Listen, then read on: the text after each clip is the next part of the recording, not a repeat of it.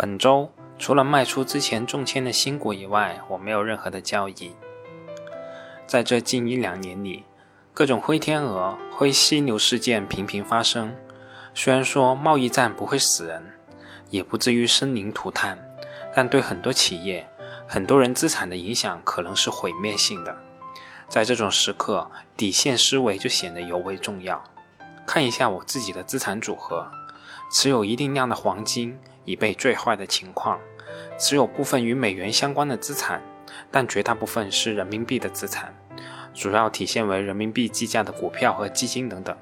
在目前这个不明朗的时刻，我们更加需要考虑自己持有的公司是否可以穿越这一片惊涛骇浪，坚持到雨过天晴之时，从而决定后续需要采取的策略。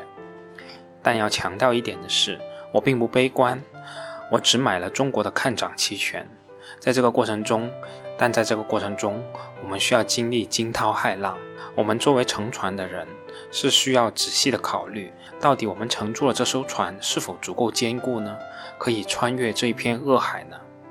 我的第一艘船持有比例最高的公司格力电器，对格力电器的持仓比例，我已经从最高峰的时候有所下降了。最高的时候曾经到达百分之三十，目前降到百分之二十五左右。降低的原因倒不是卖出了公司的股票，而是买入了更多其他公司的股票。对于格力电器，我个人还是比较有信心的。从行业和企业的角度来看，起码在可以看到的五年甚至十年内，空调行业和格力电器都暂时看不到消亡的可能性。甚至在全球变暖、企业生产工艺要求精细化等一系列因素的影响下，空气调节的蛋糕只会越做越大。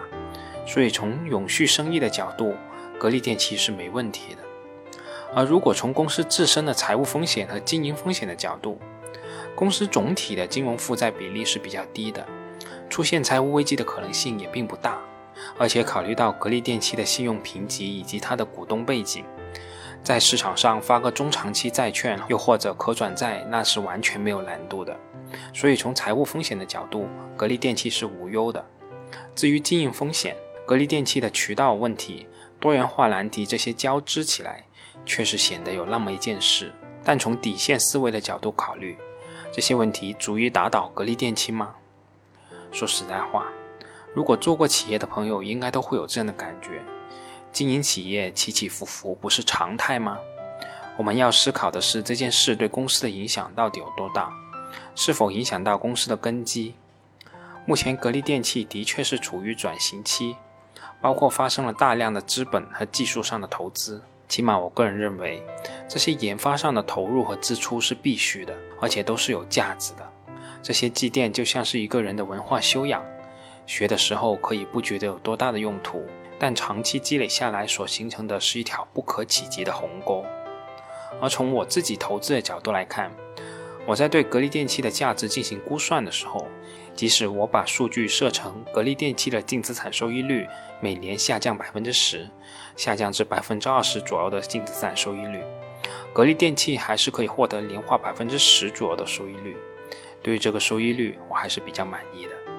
所以从以上几方面考虑，我对格力电器的投资是比较放心的。排名第二的这艘船是中国平安。我个人认为平安是会受到影响的，特别是金融行业自身的反生性、高杠杆、高风险的特性，使得平安必然会受到宏观经济的冲击。至于冲击的大小，就与这家企业平常经营的谨慎程度相关了。但无论如何，冲击是无可避免的，而平安在上一次金融危机的表现也已经充分显示了这一点。但从另一个角度来看，平安又到了大而不能倒的一个程度。如果有一天平安倒了，我们肯定也就输了。所以从我个人的判断是，平安的生意是可以永续的。但如果出现风险事件，受到较大的影响是难免的。从个人投资的角度，应该适当控制持有平安的比例。从我个人的情况来看，如果平安的股价腰斩，对我总体影响的比例低于百分之七，这个风险我是可以承受的。排名第三的是海螺水泥。目前海螺水泥的日子还是过得比较滋润的，受这几年消化落后产能以及蓝天保卫战等因素的影响，水泥价格持续攀升，甚至水泥价格都到了发改委需要反垄断的程度了。至于说海螺水泥是否会受贸易战的冲击，这个我敢保证绝对不会，只会受益，不可能受损。水泥腿短的特性就是它最好的护城河。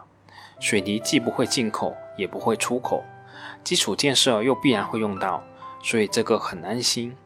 但感觉这样说有点误导的成分，所以我这里再补充一句：其实我刚才只是说海螺在面对贸易战这件事而言是很安心的。至于行业本身的周期，那是不可避免的。排名第四的是万科，对于房地产企业，有点类似于金融企业，财务杠杆比较高。总体上面临较高的财务风险，而万科应该算是行业内财务风险最低的企业了。一者公司的融资成本比较低，甚至比部分的制造型企业的融资成本还要低。这背后当然是包含了很多的原因了，但最主要的还是万科的信用。其二，万科所拥有的巨额现金储备，这些都构成了万科比较厚的安全垫。从这个角度而言，我相信万科是能生存到最后的。从我个人投资万科的思路来看，其实并不是说我有多看好房地产这个行业。大家都知道，这个行业到了白银时代，甚至准备进入白银后的青铜时代了。但我买的就是这个行业内最后能剩下来的公司。而从目前的万科的估值而言，投资万科还是有比较厚的安全边际的。所以对于这样一艘船，我也不太担心。排名第五的是潍柴动力。经济环境对它的影响不太好考虑，最好的结果是中性，就是不受影响，沿着自身行业的周期和趋势发展。但随着外部环境的逐渐变化，新基建、内循环等政策逐步推出，潍柴动力无疑是会受益的。对于潍柴动力，我想影响最大的应该不是外部环境，而是新技术推出以及相关技术的普及速度。即使潍柴动力在氢能源也有一定的技术积累。可以从容地应对相关的技术变革，但相关技术的大规模推广，潍柴动力原有在内燃动力方面的技术积累价值将会大幅贬值，这无疑也会对公司的价值造成较大的影响。所以我们需要判断的是，所以其实我们需要判断的是，潍柴动力到底是不是一家生产 VCD 的厂家？此外，潍柴动力持有的几家境外公司是否会受到贸易摩擦的影响？在这个动荡的世界里，这也是不太好说的。排名第六的是洋河股份。对于洋河，目前前路是看得不太清晰的。之前也曾经说过，洋河与格力目前都面临销售渠道的问题，但洋河更大的问题在于它的市场地位。洋河面临了上下游品牌的共同挤压，日子肯定是要比格力更加难过的。但从底线思维的角度来考虑，洋河会因此消亡吗？从公司的财务风险和经营风险的角度考虑，我认为是不会的。艰难岁月可能会有一段，至于何时会开始好转，这个我不知道，需要后续密切的观察。排名第七的是分众传媒，分众其实是比较类似的周期性企业，受宏观经济波动影响特别大，在自身盘子比较大，过去两年加速建设终端的情况下。如果宏观经济环境出现大幅的波动，有可能会对分众造成较大的影响。在分众的业绩说明会上，江南春董事长也承认，分众不是快消品的第一投放首选，首选分众的是创业公司。但如果经济环境不好了，创业公司就更少了，将会对分众造成一定的冲击。而我们需要考虑的是，分众是否能够撑过这个严峻的冬天呢？分众的电梯媒体在新的媒体技术冲击下，到时候是否仍然有存在的价值呢？我想，起码目前而言，我的答案仍然是肯定的。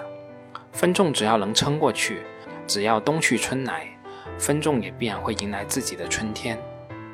我持有的其他的一些公司还包括招商银行、外华化学、长江电力、伊利股份和美的集团。这些公司我持有的数量不算太多，总体也不存在太大的风险，我这里就不一一叙述了。其实我反思这些，比较类似做一次模拟的压力测试，看看我自己现在持有的资产是否能够通过测试，并以测试的结果决定后续的行动。其实并不代表真会发生那些严重的后果，只是我要清楚，如果这些发生了，会导致怎么样一个后果。好了，本周我们就先说这么多，我们下周再见吧。